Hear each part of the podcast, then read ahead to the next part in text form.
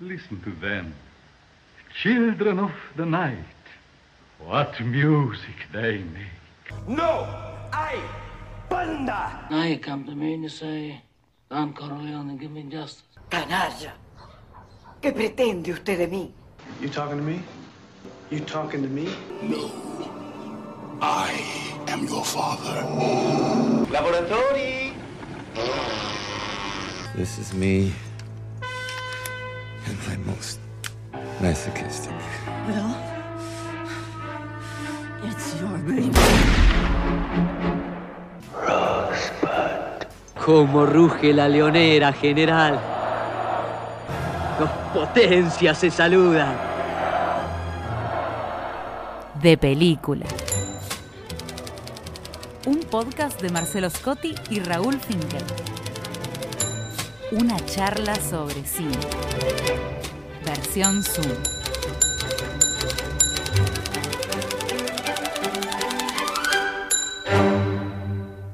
¿Cómo le va, Scotty? ¿Qué dice Finkel? ¿Cómo anda? Bien, bien, acá estamos, en un día que nuestro encuentro es lo más provechoso, digamos. Bien, esperemos que sea de mucho provecho entonces. Esperemos que sí. Bueno, vamos a, a develar a nosotros mismos, por lo menos, las sorpresas para, para el día de hoy. Yo vengo con un director canadiense, que ya solo al mencionar la nacionalidad sabrá por dónde ando. Vamos a hablar de Xavier Dolan. Ajá. Sí, lo conozco de título, de nombre nomás. No, no vi ninguna película de él. Ah, bueno, se está perdiendo algo, Scotty. Bueno, Xavier Dolan es lo más es bueno saberlo. Lo más parecido que el cine ha dado a un niño prodigio. Nació en Canadá en el año 1989 y cuando tenía escasos 16 años escribió, a ver, no sé si su primer guion, pero por lo menos el primer guion que terminó siendo una película, que se llama Yo maté a mi madre o Cómo maté a mi madre. Una película que cuando tenía 18 años filmó y protagonizó y cuando tenía 19 años ganó en Cannes. Así que Ajá. ya con, con esa entrada tenía para, para tener repercusiones en el, en el mundo cinematográfico.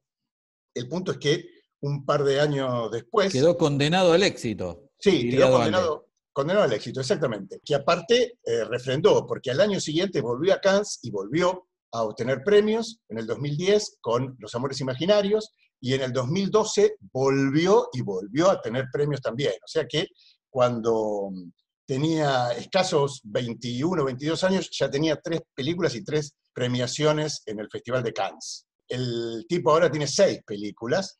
Eh, yo le seguí el rastro eh, de cerca hasta, hasta su quinta película.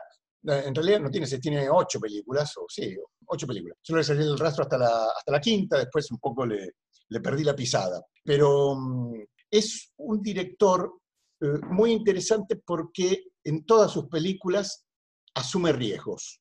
Asume riesgos estéticos y narrativos. Y en muchos casos camina por el filo de lo quiche o del ridículo, pero nunca se cae. Sus películas, algunas las emparentan con, con Almodóvar o con eh, Wong Kar Wai, tienen mucho trabajo con, con la coloración, con, lo- con- con los colores, con la vestimenta, mucho trabajo con la banda sonora, y en general en todas ellas asume siempre búsquedas en, en cuanto a lo expresivo del lenguaje y de lo narrativo. Todas sus películas, o por lo menos las, las que yo vi, giran en torno a las cuestiones de la identidad de género y de la identidad sexual. Él es gay y en todas sus películas reivindica eh, su, elección sexual y lo que plantea son situaciones de conflicto vinculadas a, esa elección sexual. Yo maté a mi madre, está escrita, dirigida y protagonizada por él, y lo que cuenta es justamente un conflicto entre un adolescente que está en el final de, de la escuela secundaria y su madre, eh, de padres separados, una madre con la cual no comparte absolutamente nada de su visión del mundo y de su visión estética del mundo. Entonces lo que trabaja son esos conflictos, pero lo trabaja con la inteligencia suficiente como para no expresar solamente la perspectiva crítica del hijo frente a una madre conservadora y en algún punto grasa, sino que también tiene la suficiente capacidad como para poder ver la lógica del otro lado y desarrollar dos perspectivas en, en ese conflicto y rescatar elementos que, que unen, ¿no? Entonces, a mí la primera vez que, que, vi esta película, que fue año 2010 más o menos, un poco después de que, de que fuera estrenada, me sorprendió mucho no solamente los riesgos estéticos y su capacidad narrativa, sino la capacidad para construir un guion que permita ver desde diferentes lugares un conflicto. Siendo tan joven, además, ¿no? Siendo, claro, siendo tan joven, por supuesto. ¿no? Con la segunda película, Los Amores Imaginarios, también actuada por él, pero aparte la que le agrega el diseño de vestuario. En esa película el tema del vestuario es muy importante porque es una película que juega mucho con el tema de, la imagen y de los íconos construidos por el cine y de cómo eh, los jóvenes, digamos todos, pero digamos los jóvenes, construyen identidades a partir de esos íconos. La película lo que cuenta es un triángulo de un, joven gay, que es, que es él, una joven amiga de él, heterosexual, que los dos se enamoran de, del mismo personaje. Y todos los conflictos, más que con ese personaje que es el objeto del amor, los conflictos entre los amigos de competencia por el objeto deseado. ¿no? Pero ella absolutamente tomada por la figura de Audrey Hepburn y él por la de James Dean, y, y, toda la cuestión estética en la construcción ahí es, es, muy interesante. Y en ambas hay un trabajo con la banda sonora que es, que es fantástico. Pero en la que nos vamos a detener hoy es en su tercer película, que se llama Lawrence Anyway, que es del año 2012, Ajá. Y que cuenta la historia de um, Lawrence Alia, un profesor de literatura, un escritor, profesor de literatura de, en los colegios secundarios en Canadá, que vive en pareja, tiene 34 años, la película lo toma en ese momento, y el, el núcleo dramático, digamos, del, del relato eh, sucede con su cumpleaños de 35 años, cuando mmm, le dice a, su pareja, Fred Belair, una hermosa mujer que trabaja en varias de las películas de, de Xavier Dolan, le dice que toda su vida se ha sentido una mujer y que ha decidido dejar de vivir en esa contradicción, en esa cárcel, en esa alienación de no, de no combinar con su cuerpo y con su estética, con su imagen, y que en esos 35 años ha decidido salir al mundo como mujer.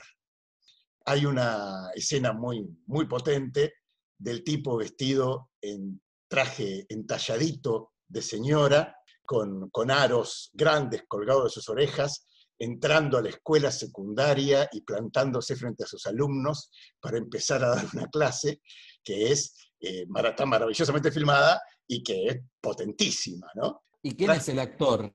El actor es un actor francés que se llama Melvin Poupard, muy buen actor. Trabaja... Ah, sí, sí, Melvin Poupard, sí, sí, lo conozco. Es el de, el de Cuento de Verano de, claro, de Eric Romer. De Eric Romer, exactamente. Trabaja también en una película de Raúl Ruiz que se llama Los Misterios de Lisboa. Tiene muchas películas, varias películas. La actuación en esta es fantástica. ¿no? El personaje tiene una pregnancia absoluta y se roba toda la película. El punto es que hay... La película no está... Bueno, narrada... hasta acá, perdón, hasta acá no hay conflicto. Bueno, ahí, ahí vamos justamente. Porque si bien Lawrence es el personaje central, en realidad en Lawrence no hay ningún conflicto, porque el tipo tiene un deseo muy claro, asume ese deseo, que es en principio travestirse, o sea, salir al mundo como mujer, y en, la, en medida en que la película avanza, porque la película eh, abarca 10 años de historia, en realidad la película es un largo flashback, porque um, arranca con, con, un, con unas imágenes que nosotros no sabemos muy bien de dónde provienen, que es la cámara recorriendo en un plano secuencia un departamento que está siendo eh, liberado, digamos, que está vacío, en el que se ve eh, una silueta de, mujer, y después hay una especie de plano subjetivo que no es subjetivo, es una cámara en realidad que acompaña de espaldas al personaje, que lo que va captando son las miradas, miradas de la gente por la calle. La cámara va siguiendo a esa mujer. El tiempo real del relato, en realidad, es el de un reportaje que le están haciendo a él, ella, eh, 12 años después del inicio de este relato, que ya es un, una escritora eh, conocida en Canadá, y le están haciendo un reportaje y cuenta su historia. Entonces, toda la película es un, flashback, a saltos, de todo el recorrido de transformación de, de Lawrence. Pero digo, como vos marcabas, en Lawrence no hay conflicto. Hay una determinación que asumirla le va a generar conflictos. Eh, le va a generar conflictos con otras de las dos perspectivas que aparecen en la película, que son la de su pareja, Fred, y la de la sociedad.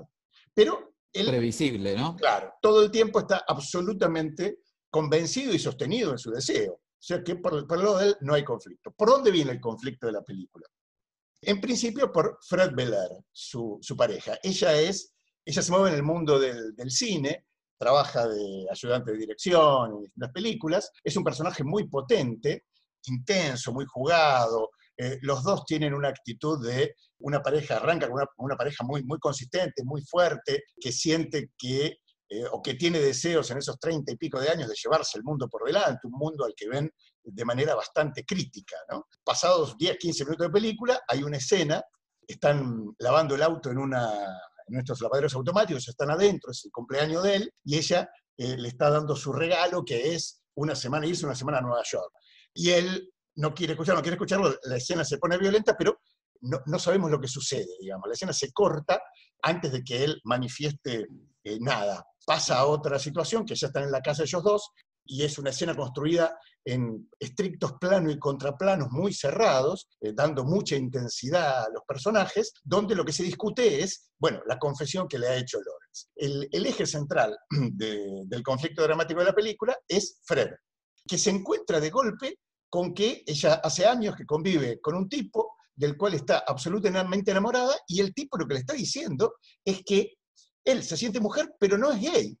Él se siente mujer pero le gustan las mujeres y sobre todo le gusta a ella y quiere sostener la relación con ella. Pavada de situación. Claro, profunda crisis, escenas muy intensas de profunda crisis de ella frente a esa revelación. Y mm, Fred, en principio, acepta el reto. Dice, a ver, yo estoy enamorada de vos, yo quiero vivir con vos, mi vida la pienso con vos. Entonces dice, bueno, en medio del, conflicto, de la crisis, de, la situación, ella asume el reto. Hay una escena ahí muy linda. En Lawrence Anyway, Dolan toma un par de, elementos estéticos, digamos, extra cinematográficos, y los resignifica en, en, el desarrollo de la película. Hay una, la, la, escena en donde ella decide compartir este desafío con, con Lores, que obviamente es una escena de cama, una escena sexual eh, muy bella, termina con ella escribiéndole en la espalda de él, con lápiz de labio, una estrofa de un poema de Paul Eluard, de un famoso poema de Paul Eluard, que es Yo te nombro libertad. Poema que Paul Eluard escribió en el 42, cuando estaba perseguido por la Gestapo en, en París, y que fue impreso por, por, la resistencia francesa y utilizado como uno de los elementos de resistencia a la ocupación nazi de, de Francia, que fue resignificado en los 70 en, en América Latina. Nacha Guevara y, Gianfranco Pagliaro lo cantaron en la Argentina y hubo muchos otros en, a lo largo de, de, de, Sudamérica.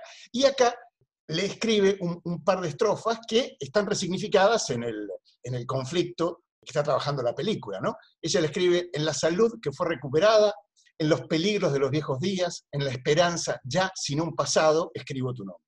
Después va a retomar otro elemento que vamos a ver más adelante, que me parece mucho más interesante. Pero bueno, Fred asume este, este desafío no sin temores. El punto mmm, donde la sociedad va a entrar, digo, la sociedad, la sociedad aparece no solamente con acciones externas de terceros, ¿no? de la familia de ella, del lugar donde trabaja, de los directivos de la escuela donde él trabaja, de la gente en la calle, de esas miradas que vemos al principio, sino también aparece en cuanto a las ideas que cada uno tiene internalizadas. Porque el punto de quiebre está en el momento en el que Fred queda embarazada. Queda embarazada y sus, sus ideas, temores, sus prejuicios juegan también Obviamente ella no le dice a Fred que está embarazada y obviamente aborta. Y obviamente también ese ah. es el punto de quiebre de, de ese camino que decidieron recorrer juntos. Ella ahí, digamos que siente que no puede sostenerlo, que está todo muy bien, eh, que el camino de Lorenz es eh, muy valiente, pero que, que no puede acompañarlo. Que lo ama, pero que... Sí, sí, encuentra su límite. Claro, que encuentra su límite. no solamente en, en el, frente, frente a esas eh, pulsiones internas, sino también en el hecho básico de que... Digamos que antes se había encontrado con un obstáculo. Claro. Y ahora encuentra un límite interno. Que pudo saltear. Exacto. Pero eh, esta situación la contrasta contra todas su- sus ideas y sus miedos y sus temores sociales. Obviamente acá la película se complica también porque a Lawrence lo echan del trabajo, digo, está todo muy bien, te valoramos como docente, apoyamos tu gesto, está todo bárbaro, pero tenemos una serie de padres que vienen acá a reclamarnos acerca de esta situación, ¿no? De quién está educando a sus hijos. Listo, eh, lo rajan a Lawrence. Hay, hay una serie de situaciones, Lawrence también en este deseo de hacer público su, su nueva imagen, se encuentra con conflictos callejeros, digo, lo cagan a trompadas. La película llega a un punto donde todos las, los obstáculos, digamos, que el mundo le presenta a, la decisión de Lawrence cobran cuerpo. En ese mismo momento, como la película está siendo filmada en el 2012 y también, digo, el, mundo viene transformándose, Lawrence encuentra un grupo de, travestis, las Rosas, que son un, grupo de mujeres grandes y viejas, travestis también, que tienen un emprendimiento artístico, que bueno, de alguna manera lo acogen como, como una nueva familia. Y él, él continúa con, eh, con su vida. Por supuesto, la relación con Fred se acaba ahí. Ahora, lo que sucede con la película es que, digo, Lawrence tiene dos cosas claras en la vida. Una, su decisión de ser una mujer. Dos, que ama a Fred. Entonces, la continuidad es un intento de recomponer ese vínculo. Fred arranca otra vida, conoce otra persona, se casa, tiene hijos, desarrolla una vida por otro lado, por eso yo decía, la película eh, es un largo flashback que recorre más de 10 años de la vida de estos dos personajes, y Xavier, Xavier no, Lawrence, intenta volver a acercarse a ella. Hay un par de, de reencuentros, un primer reencuentro muy, muy pasional, donde Fred, que eh, se ha construido otra vida, padece en la otra vida la normalidad, se podría decir, pero a esa vida le falta lo que tenía la vida con, con Lawrence. Vuelve a aparecer y tienen un, un nuevo encuentro, se rajan un par de días, pero eh, nuevamente vuelve a aparecer exactamente lo mismo. Digo, y la película, lo que trabaja entonces, lo que uno descubre que la película trabaja entonces, es algo muy interesante y que excede la cuestión de eh, los géneros y de las elecciones sexuales, y que tiene que ver con el crecimiento, con la transformación individual y cómo opera esto dentro de una pareja. Toda pareja, en sus inicios... Y, eh, perdón. Sí. Y, y con ciertas constantes de- del vínculo, ¿no? Porque más allá de lo que cambia, también hay algo que ella tiene que, que saber varias veces que que él no le va a dar. Sí, sí, claro. El punto es justamente... la- Algo que pasa entre ellos dos, digamos, independientemente de, de- del contexto y de, y de quienes se asuman en cada caso. Sí, yo le decía, la película finalmente lo que aborda es algo que trasciende las distintas formas de, de las parejas, ¿no? Y es que el amor se construye en base a compartir deseos, compartir proyectos, compartir perspectivas y recorrer un camino entre dos personas distintas. Eh, el punto es que en el recorrido de ese camino las dos personas se van transformando. Y esas transformaciones, que en este caso son muy visibles y evidentes, nos llevan muchas veces a... Extremas. Son extremas, nos llevan muchas veces a que esos caminos se vayan bifurcando. Más allá del amor. Y acá lo que está puesto en escena es esto. Sí, sí. Bueno, ¿hasta dónde eh, mi deseo soporta tus decisiones? ¿sí? ¿Hasta dónde mi amor soporta tus decisiones? Cuando tengo que asumir cosas que yo no deseo, que respeto muchísimo, pero que yo no deseo. Ese se podría decir es el núcleo del, del conflicto, que es muy interesante porque se, se distancia de las cuestiones de género o de las cuestiones de eh, incluso elección sexual. Es algo que sucede de a miles cotidianamente. No les voy a spoilear Sí, la película. Escuchándote me, escuchándote me parece interesante que la película empieza ahí donde normalmente terminan este tipo de películas. Claro.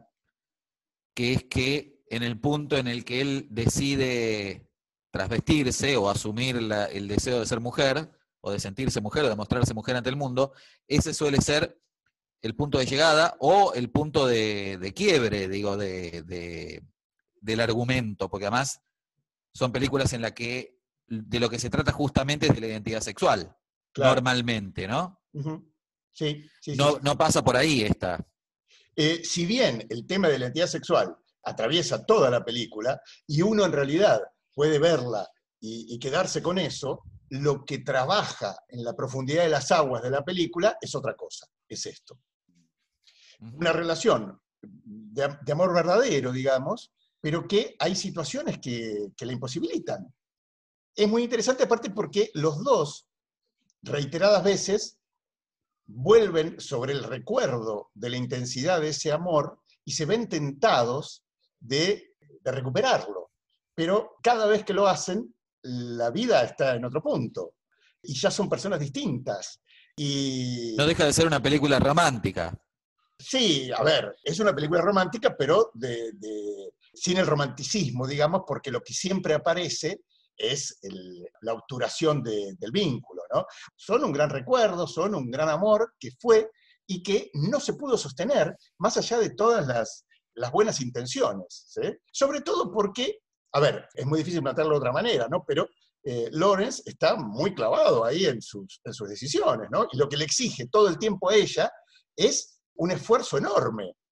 La exigencia de- del cambio de Lawrence no, no es menor para el otro. Entonces, es, es muy interesante porque tomando un tema muy contemporáneo, el donde enfoca el conflicto dramático no es en el personaje central, sino en el personaje secundario, que es cómo le pega a los otros nuestras decisiones. No, no voy a... Sí, que además es una, es una pregunta más abierta sobre cómo reacciona o cómo se planta el otro con mayúsculas, digamos, la cultura, frente a, la manifestación del deseo. Eh, Cuando el deseo se manifiesta, más allá de que en los últimos tiempos hay mayor permisividad, tolerancia e incluso eh, aceptación legal de estas situaciones, eso no elimina la posible conflictividad. Claro. La cultura se, se- se trastoca, ¿no? La cultura desde el más próximo hasta, bueno, de- desde, desde la esposa hasta la escuela, digamos, ¿no? Sí. Todo bien, pero, Claro, pues pero bueno, no tanto. Todo bien, pero hasta cierto punto.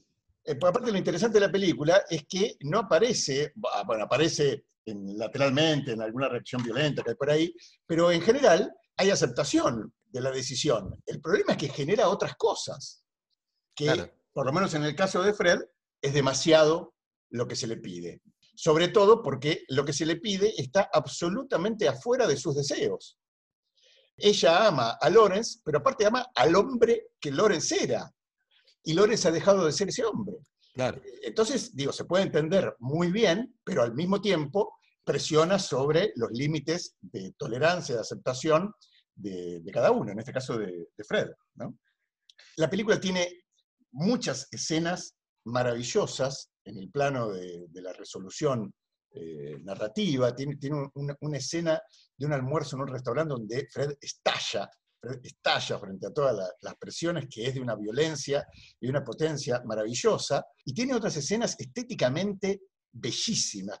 Hay una, no de estas, sino de otras, yo lo decía hace un rato, que eh, toma algunos elementos extra cinematográficos de, de- la cultura, digamos, y, y los vuelca sobre, sobre la película. Hay un momento, en el momento en el que todo se cae, en el que eh, Lawrence con lo que se encuentra es con los obstáculos de la sociedad, ¿no? encarnados por diferentes personajes, y mm, Dolan lo que hace es insertar fragmentos de un cuadro del Bosco, un cuadro del año 1515 que se llama Cristo con la cruz a cuesta. Es un cuadro que está atiborrado de rostros, son todos rostros, hay como 18 o 19 caras en, el cuadro de- del Bosco. En el centro está Cristo llevando la cruz y está rodeado de rostros, pero rostros agarrotados, violentos, llenos de, ira. Y en la diagonal del, del cuadro está en el centro Cristo, volviendo su rostro hacia atrás, y en, en el ángulo inferior izquierdo está la Verónica, que se está yendo con el paño de Cristo. El, el- el cuadro en su totalidad no aparece nunca. El- Dolan trabaja sobre fragmentos, pero cuando uno ve el cuadro en su totalidad, es en algún punto la película, porque eh, es la Verónica Y que... el cuadro, perdón, Sí, el, el trabajo sobre el cuadro es extra diegético o el cuadro está en, No, es en los extradiegético. espacios de la es película? extra diegético. Ah, Eh, hay insert de fragmentos del cuadro. está y bien. el cuadro lo una, cosa más, más interesante, ¿no? Menos Claro. obvia. Lo que hace es retomar esos rostros eh, agresivos y al mismo tiempo eh, tener estos únicos dos rostros que están absolutamente en paz, se podría decir, pero en sentidos distintos. El personaje con su cruz y el de el otro que ha estado con el personaje, pero que se va llevando consigo esa imagen de- del personaje que la Verónica lleva en el paño. Es una película bellísima desde, desde lo estético, muy intensa en cuanto a, la temática y muy bien contada. Espero que... Bueno, por lo pronto le hace justicia a la, a la caracterización inicial de que es un tipo arriesgado. Sí, sí, sí, sí, sí, absolutamente, absolutamente. Bueno, Xavier Dolan por este lado. Por el lado suyo, Bueno, no, lo mío es- está en las antípodas de lo que me trae usted, Finkel. bien, Y voy a manifestar mi modesto orgullo de ser en este, en, en este, en este dúo sí. el que introduce por primera vez una película asiática. Bien, es un rol que me está arrebatando, ¿no? Usted lo sabe. Y bueno, Finkel, pero ya le di seis oportunidades y usted las deja pasar. Es un goleador con la, con la pólvora mojada. Sí, sí, está bien, está bien, está bien. De todas maneras, eh, es algo que es un territorio que reconozco como, como perteneciente a su, a su deseo normalmente, y no le voy a pisar mucho la, la- la cancha. Bien, Porque trae una película no muy conocida, pero de un director bastante conocido, bien. que creo que usted vio. Ajá, La película se llama Kiseki, milagro. es de Hirokazu Koreeda y es del año 2011. Perfecto. Hasta donde yo sé, no se estrenó en Argentina, a pesar de que Koreeda es un director muy reconocido mundialmente, que de hecho también ha ganado premios en Cannes con sus últimas dos o tres películas, y que lleva, para, para mí, no menos de 10 grandes películas en una carrera que empezó allá por principios de los 90. Es un director japonés, para mi gusto, escasamente reconocido por la crítica, más reconocido por el público que por la crítica, que uno podría insertar en la tradición del cine clásico japonés, sin ponerlo a la par de un Osu, pero digamos que tras las huellas de Osu, ¿no? Por, por algunas cuestiones temáticas y por otras de, de carácter formal que, que aparecen en su cine y que además se han ido profundizando en su, en su mirada sobre el Japón contemporáneo y en su propia en su propio oficio de cineasta, digamos, ¿no? Para mí es, es uno de los directores más interesantes de la escena contemporánea y siempre espero sus películas con, con interés y con entusiasmo.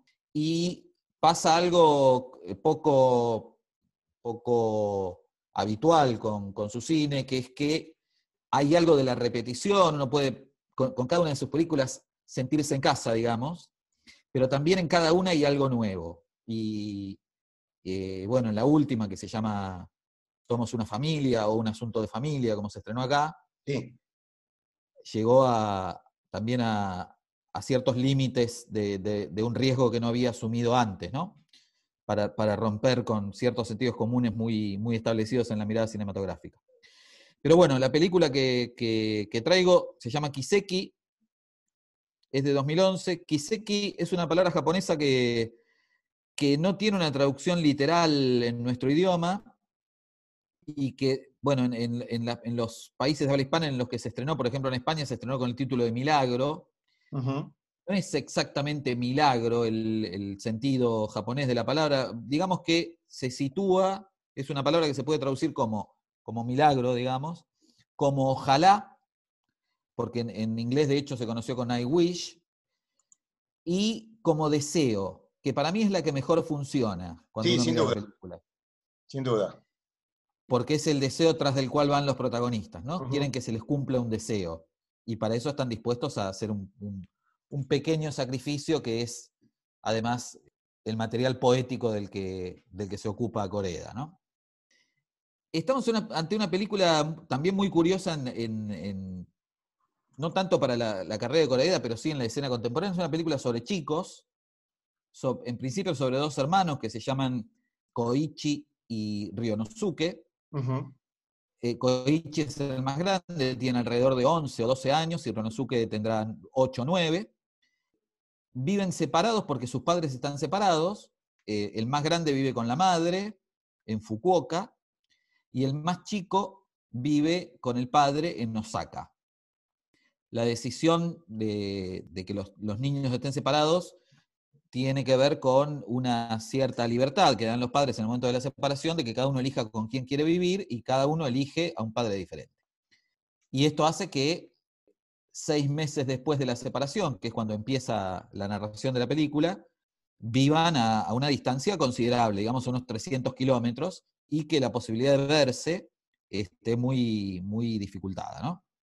La película empieza con siguiendo los días cotidianos de cada uno de ellos, con Koichi en la escuela y con Renosuke también en su propia escuela, con sus respectivos amigos, pero los dos están muy preocupados porque están en contacto telefónicamente y por otros medios, están muy preocupados porque tienen como un juramento secreto entre ellos que, es que van a hacer todo lo posible para que la familia se reúna y para que los cuatro vuelvan a vivir juntos.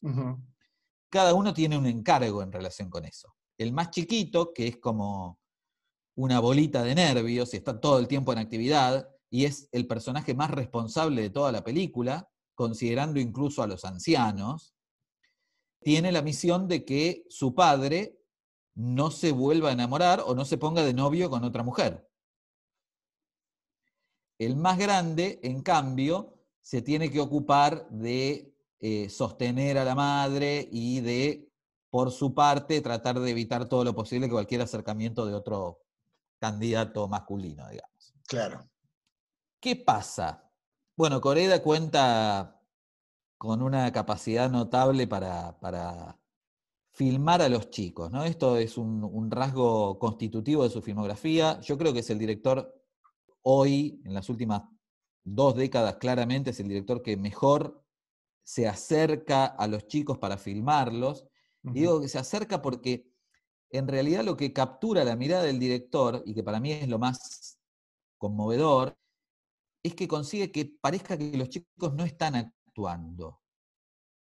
Parece eh, filmarlos en una cierta libertad, que por supuesto es completamente funcional a la narrativa de- del cine de Coreda, pero en ningún momento se percibe que esos chicos estén sometidos a algún régimen de explicación, algún régimen de, representación de otra cosa o de simbolización de otra cosa. Están viviendo la infancia. Y hay, hay en esa capacidad del director para capturar el universo de la infancia, hay también una apuesta a una eh, dimensión poética de su cine que se corre de gran parte de los lugares comunes respecto de, de cómo describir, mostrar, insinuar, deslizar la existencia cotidiana de niños y niñas preadolescentes, digamos. Es como si con cada película de, de Coreeda, ante los niños, uno pudiera recuperar algo de su propia infancia, pero muy lejos de cualquier sensiblería o de cualquier apuesta nostálgica por como podría funcionar, digamos, en las películas de Pixar, ¿no? Claro. Eh, que van por el lado de los, de, de los estereotipos, que lo hacen de una manera brillante, no lo digo de manera crítica esto, ¿no? Digo, Pixar sintetiza para mí buena parte de los lugares comunes respecto de la infancia y los usa narrativamente de una manera espectacular. Pero en Corea hay algo de, de la infancia que siempre resulta incapturable y que les da a los personajes infantiles, a los niños y a las niñas, una propia libertad que se transforma en un elemento precioso de sus películas. Sus películas no funcionarían sin esa libertad. Es cierto. Y es que es muy impresionante comprobarlo con cada película, porque uno dice, bueno, en, en algún punto, una persona que una y otra vez vuelve a dirigir su mirada hacia ese universo, corre el riesgo de estandarizarlo, de, de reducirlo, de alguna manera empezar a, a, componer sus propios estereotipos, digamos. Sí, de agotar, de agotar el tema y de repetirse, cosa claro, que no sucede justamente. nunca. No sucede. Hay algo, evidentemente hay algo de, una búsqueda personal del director sobre, sobre su propia infancia, digamos, ¿no? Sobre, sobre algo que, que, le sigue generando una conmoción respecto de, del mundo que, que, reside en la infancia y que él es capaz de volver a comunicar una y otra vez. Y bueno, por otro lado, justamente en relación con, con, los temas, ¿no? El, el, universo de la infancia es, uno puede decir, bueno, es el tema directo de la, de la carrera de Coreeda, de la filmografía de Coreeda,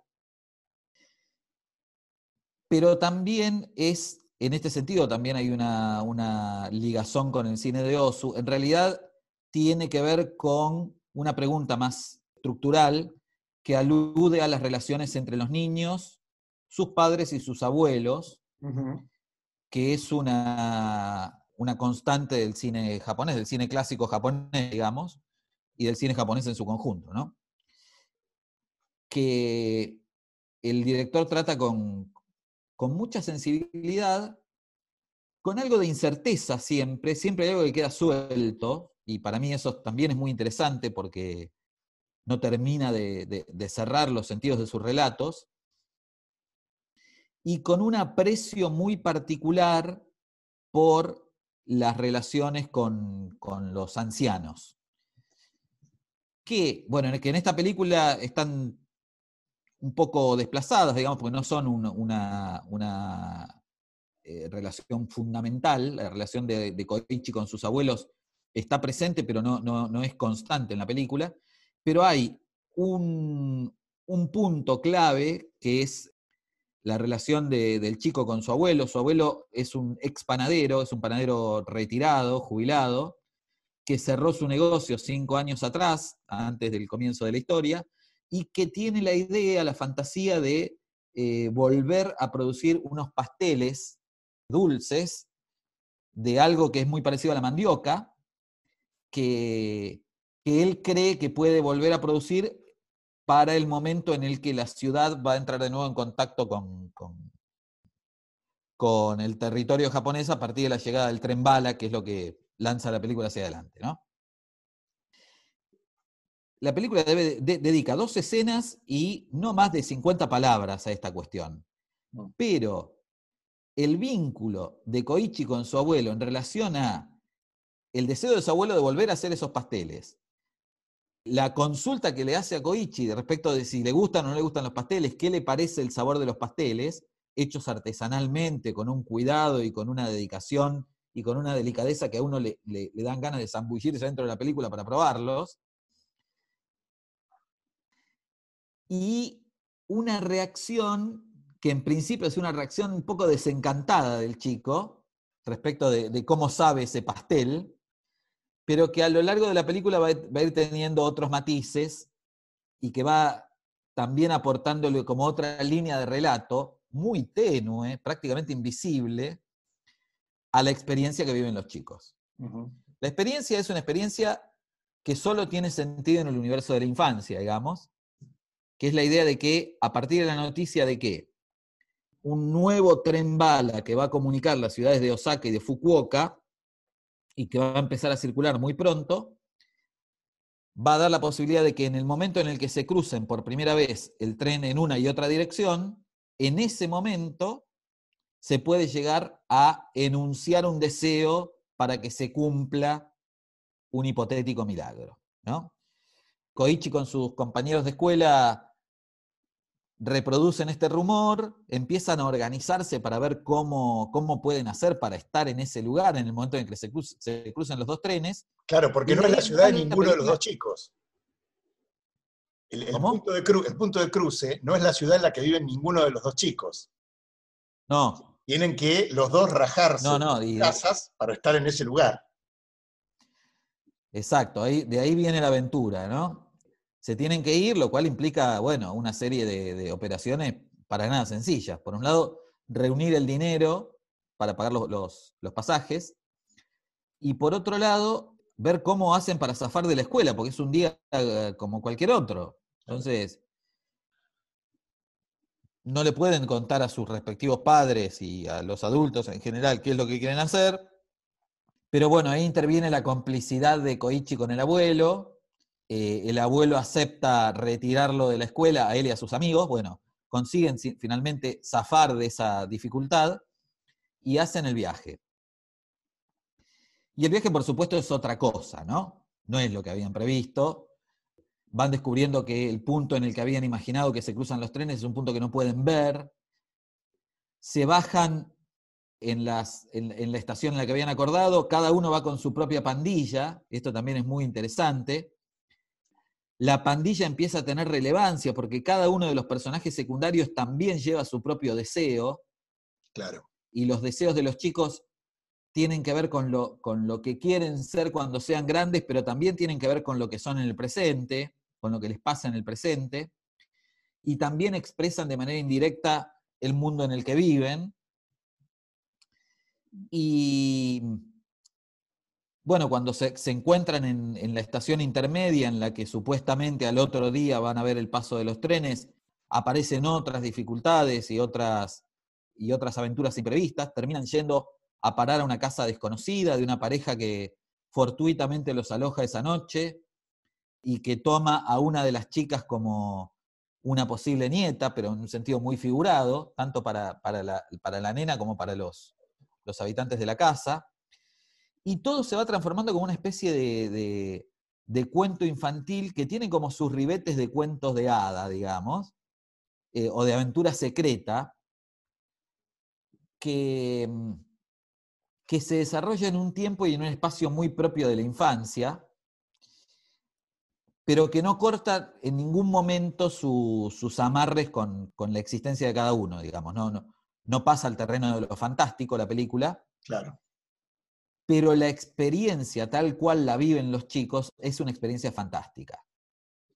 Es una experiencia de ruptura con sus cotidianos, es una experiencia de ir tras el propio deseo, pero de ir con otro tras el propio deseo. No, no, no es una, aventura individual, no es una escapada de la familia. Al contrario, en muchos sentidos, por lo menos para Koichi y para, para Ryonosuke, es la posibilidad de volver a enlazar a la familia. Pero también es muy interesante cómo en el camino a los dos los deseos se les van haciendo problema. Y, cómo al momento en el que finalmente van a ver pasar el tren, desde una perspectiva que no era la que, la que preveían previamente y, y- y también en una situación muy diferente a la que habían planeado, no todos van a expresar el deseo que llevaban, algunos no van a expresar ningún deseo y, otros van a expresar un deseo completamente nuevo, ¿no? Y nada, la película no puede decir que es, hasta, hasta cierto punto no puede decir que es muy lineal, porque no, no pasa otra cosa que eso que se ha planeado desde un principio, pero en realidad pasan un montón de cosas en el medio, y lo que efectivamente pasa, que es que los chicos van a ver el paso del tren y están ahí en el momento en que los trenes se encuentran, pasa de una manera bastante diferente a la que ellos mismos preveían. Por supuesto, la- desde la perspectiva de Koichi, que es el nene más grande, la, toda la aventura se puede leer como la del el paso entre la infancia y la adolescencia, digamos, o como la del fin de la infancia, Mm. porque él asume un poco el liderazgo del grupo en su conjunto y porque cuando le da el pastel del abuelo, cuando le da a su hermanito el pastel del abuelo, la posición que él toma ante el comentario del hermano es la misma posición que su abuelo había tomado ante él en el momento que él lo probó Claro. que es si el sabor es solo levemente dulce, pero si esperás lo suficiente, esa dulzura se va a apropiar de toda tu boca.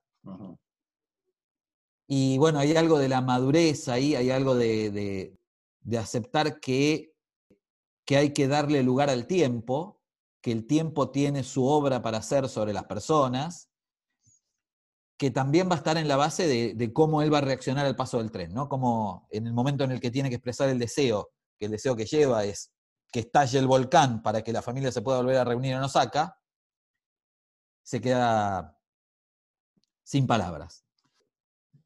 Todo esto está contado con una, con una delicadeza, no, no, una delicadeza, una sensibilidad. Es difícil encontrar una palabra para el registro, para el tono eh, de la película.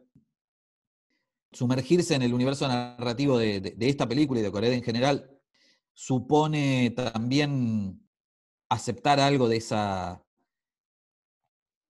de esa libertad del registro del director sobre la infancia y de, formar parte de ese universo, digamos, de, quedar un poco suelto dentro de ese universo. Pero lo que pasa particularmente en esta película es que se trata de un mundo hermoso, a pesar de, de que las familias no funcionan como los chicos querrían, de que los padres no hacen lo que, lo que se supone que deberían hacer, de que no siempre están ahí para habilitar, para proteger o para ayudar, el mundo con los amigos y el mundo del, propio deseo de cada, de cada uno y, la posibilidad de, vivir una aventura detrás del propio deseo, se presenta como un mundo que captura algo de la maravilla de la infancia. Hay algo de la maravilla de la infancia viviendo en esta película que, la, transforma para mí en, una película singularísima, excepcional en, la escena del cine contemporáneo y que una, yo la vi por tercera vez hoy para, esta ocasión y compruebo una vez más que sigue pasando, que, es algo de la película, que no, que no tiene que ver con cuántas veces uno la vea, sino que la película efectivamente consiguen construir ese universo y ponerlo a salvo de los males del mundo. Y, una de las satisfacciones que uno experimenta mientras la ve tiene que ver con que sabe que nada malo va a pasar, nada verdaderamente malo va a pasar. Pero pasan un montón de cosas muy profundas para esos chicos. Y el director es capaz de, de organizarlas en un relato que, que las hace tan fantásticas como verosímiles. Claro. Sí, sí, la película es una delicia. Yo recuerdo que mm, también hay algo en esas tres generaciones que vos marcabas, eh, sobre lo cual el director reflexiona, ¿no? Porque hay lazos entre esos abuelos y, ese nieto que son en parte lo que reconstruye el corazón, se podría decir, de casi toda la filmografía de, de Coreda, que es el cariño de la familia, porque, porque la generación intermedia, que son los padres, están como perdidos en sus deseos personales, ¿no? El padre es un rocker, la madre quiere ser actriz, ¿no? Y cada uno está medio, medio alienado en, esos deseos. Y los abuelos y los chicos son los que recuperan el valor del vínculo familiar, el deseo de, reconstruir ese espacio de contención que me parece que es algo que Coreda trabaja en todas sus películas. Lo trabaja no de una manera edulcorada, como vos bien marcabas. La familia es el epicentro narrativo de Coreda y siempre lo que aparece son los conflictos, pero los conflictos trabajados desde una perspectiva de un cariño y de una reafirmación de que ese es el espacio. Eh, sí, incluso en películas donde hay heridas profundas y hay eh, vínculos muy, muy tensos y muy hirientes, ¿no? Por ejemplo, un domingo en familia. Claro. Donde un padre completamente resentido, eh, el abuelo, digamos, eh, y la abuela que, parece una, una, dulce anciana que recibe y cocina para la familia y que no deja de lanzar sus dardos venenosos durante toda la reunión familiar. Sí, pero incluso ahí Pero lo que se rescata es eh, el cariño de ese espacio. sí, sí, sí, el cariño y, y la pertenencia también, ¿no? La pertenencia en el sentido de, bueno, este es el, el lugar en el que nací, me crié, y estas son mis coordenadas en el universo. Sí. Después, bueno, hay un montón de, de bordes que, que se van explorando en cada película de manera diferente, ¿no? En la última es notable también cómo trabaja contra la, la escena familiar establecida, ¿no? Una familia que, que no es una familia y que funciona mejor que todas las familias Claro. eh, supuestamente funcionales o normales, ¿no? Sí, sí, sí, sí. Sí, sí, pero ese es como, como el hilo, ¿no? Porque eh, en esta, un asunto de familia, como vos decías bien, es donde lleva la situación a un escenario más radical y más riesgoso. Pero después, Sí, sí. si uno va hacia atrás en la filmografía de, de Coreeda, nuestra hermana pequeña también es ante la muerte de un padre, las hermanas mayores que descubren que hay una hermana más chiquita que ha quedado ahí media colgada del pincel y que la cogen, de tal padre tal hijo, el conflicto es un padre que descubre que, que su hijo no es su hijo, sino que fue cambiado en el, en el nacimiento, pero que pone en cuestión, bueno, ¿qué es ser padre? ¿Cuál es la relación padre-hijo? Si es la sangre o si es lo que se construye. En todo el recorrido hacia, hacia atrás de la filmografía de, eh, de Coreeda, la familia y la infancia son como sus temas, ¿no?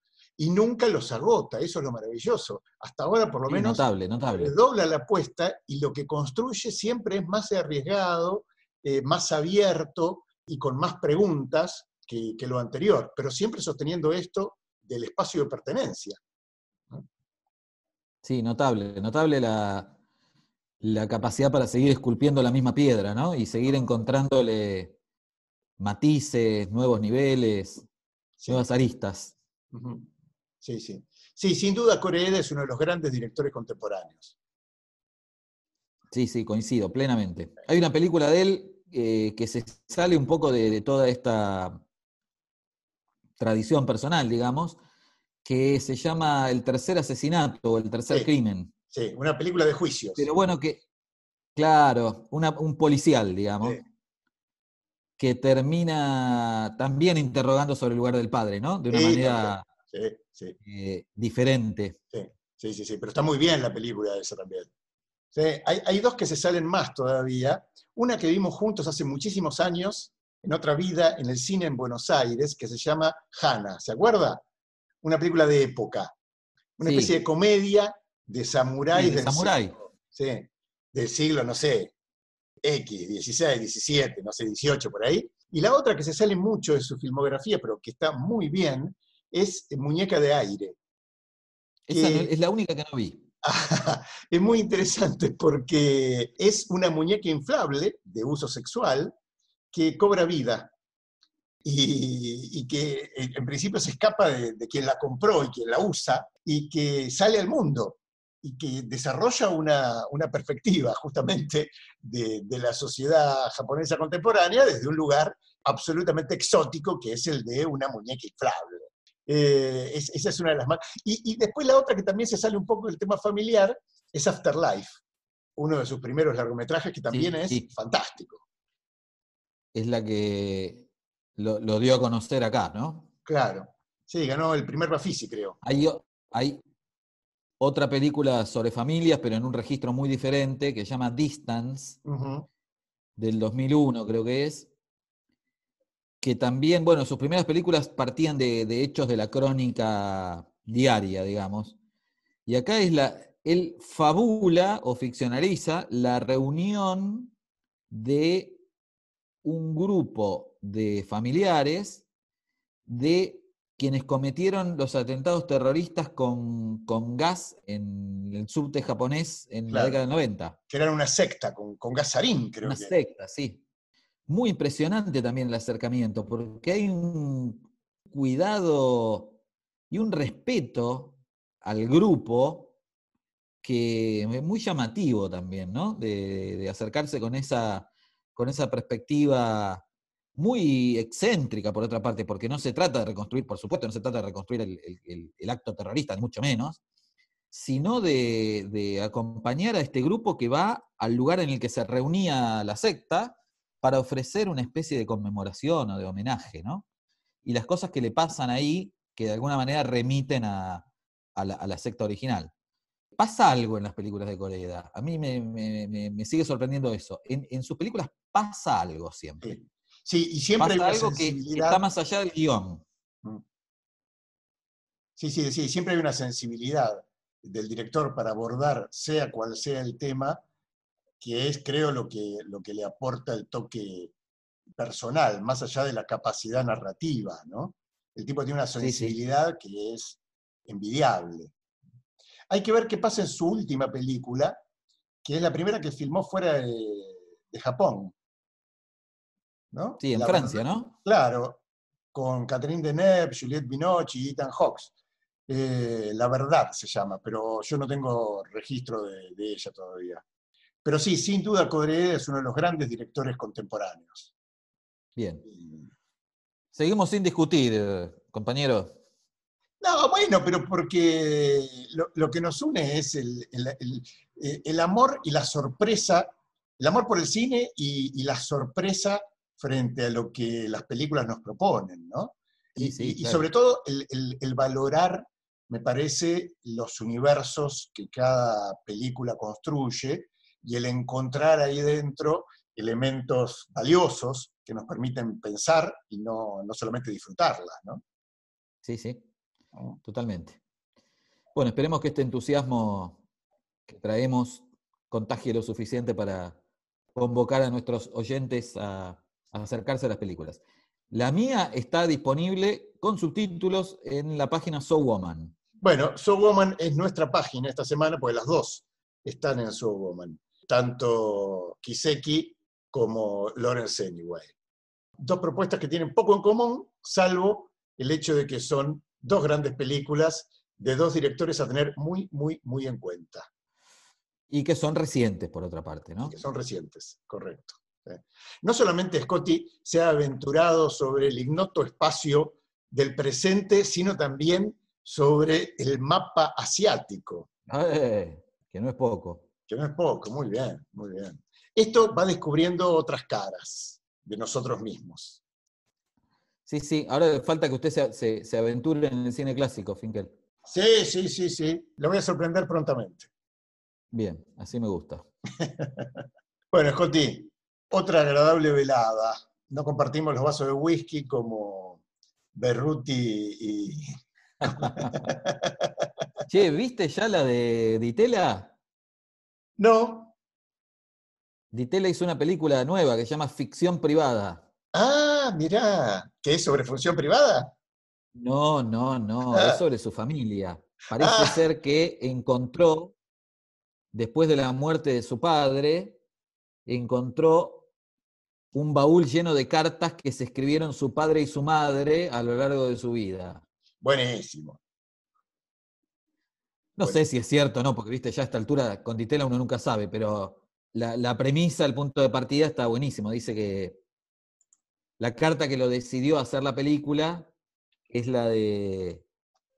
El padre, no sé si le escribía a la madre o una carta que. O, o- o algo que escribía para sí mismo, no sé, o era una anotación personal. Decía, viste que el- la madre. que la madre es- Hindú. era hindú y que, bueno, la pareja de Torcuato Di Tella y Camara, creo que se llamaba la madre, Sí, creo que sí. en Buenos Aires en los años 50 parece que eran absolutamente exóticos. Sí, claro, seguro. Parece que el padre escribió en una carta que a medida que empezaba a circular por los espacios de la sociabilidad porteños, se daba cuenta lo, lo extraña que resultaba ella y cómo ella se sentía observada, digamos que para bien, pero también para mal, En muchas, en muchas situaciones, y que eso no le había pasado a él cuando había ido a la India, Claro. eh, donde, bueno, había, bueno, ya había una, una, una cierta incorporación al imaginario cultural y social de hombres blancos casados Sí, sí. o en pareja con, con mujeres hindúes, ¿no? Claro. Bueno, nada, y que a partir de ahí construye una película que es de nuevo sobre su familia, pero que él dice también que, que es una película sobre el siglo XX, ¿no? En principio hay que darle changüí y creerle, ¿no? Porque las otras dos películas sobre su familia, que son La TV y Yo, y fotografías, una sobre el padre y la otra sobre la madre, son dos documentales hermosos y que problematizan justamente cuestiones históricas y sociales que parten, digamos, de, de la situación familiar, ¿no? Eh, una de las cosas más lindas, yo recuerdo, creo que Fotografías es la película sobre la madre, donde uno de los temas que, que- que trabaja, digo, el viaje a la India, ¿no? Eh, y uno de los temas que trabaja es que Don Segundo Sombra, texto de Huiraldes, eh, en realidad no está inspirado en un gaucho, sino que está inspirado en un personaje de la India, en un, no me acuerdo ahora el nombre de, de- de estos que, que meditan, y, eh, porque. Huiraldes era un fanático de la India, viajó muchísimas veces, incluso tenía un hijo adoptivo de origen indio. Eh, Mirá vos. Entonces, to- toda la construcción de, la argentinidad, ¿no? Eh, incluso en la película aparece un descendiente de Uraldes que es almirante, no sé qué, y aparece vestido de gaucho, y el otro lo que está contando es que fue construido sobre un personaje de la India. Muy, muy lindo, muy lindo porque cuestiona estas ideas de- de- del imaginario nacional, ¿no? A partir de, la propia experiencia. Y viste que alguien detectó, no me acuerdo quién ya, que las líneas que Sarmiento dedica a la descripción del gaucho en Facundo Sí, están completamente extraídas de una descripción que un viajero inglés hizo de los nómades del desierto en Arabia. sí, sí, sí, sí, sí, sí. Sí, sí, por eso es. Claro, sí, sí, tenían, tenían más contacto con la cultura escrita que con, que con los gauchos y los indios de acá. Claro, totalmente, totalmente. Bueno, así que, bueno, ahí tenemos otra recomendación incluso para nosotros, ficción privada. Seguramente está, está muy Sí, bien. Está, está en Cinear. Ah, bien, bien, bien. Porque Andrés Ditela es un muy buen director. Sí, yo no lo tengo muy explorado. Vi dos o tres películas de él nomás. Yo vi esas dos, La TV y yo, que rastrea el, el surgimiento de la radio, de la televisión y la historia de, de su familia paterna. Fotografías, que va detrás la figura de su madre, y Montoneros una historia. Claro, yo vi Montoneros y vi El País del Viento, la, la película sobre ese territorio en el que alguna vez estuvo la Zanja de Alcina. Ajá. que está bien, pero bueno, es que a mí me resultó una película en la que él está demasiado presente. Claro. Eh, el, el- el- el director, pero aparte está, está como, como investigador y como camarógrafo y Ajá. como, bueno, narrador, etcétera, etcétera. Interesante, pero un poco agotadora en ese sentido. Bueno, finalmente tiramos tres recomendaciones. Sí, sí, más de tres, porque Sí, contan- sí. contando de Itela, Es decir, tres directores, digamos. Introdujimos Tres tres directores en este, en este nuestro universo cinematográfico. Bien, bien. Bueno, no, no agotemos, Scotty, no tiremos toda la carne hoy, ¿eh? Guardemos algo para nuestro próximo encuentro. No, por favor, siempre ahí. Nos quedan millones de películas para ver y, y- y otro tanto para rever. Por suerte, nuestro universo es inagotable. Bueno, Marcelo, te espero la semana que viene por acá.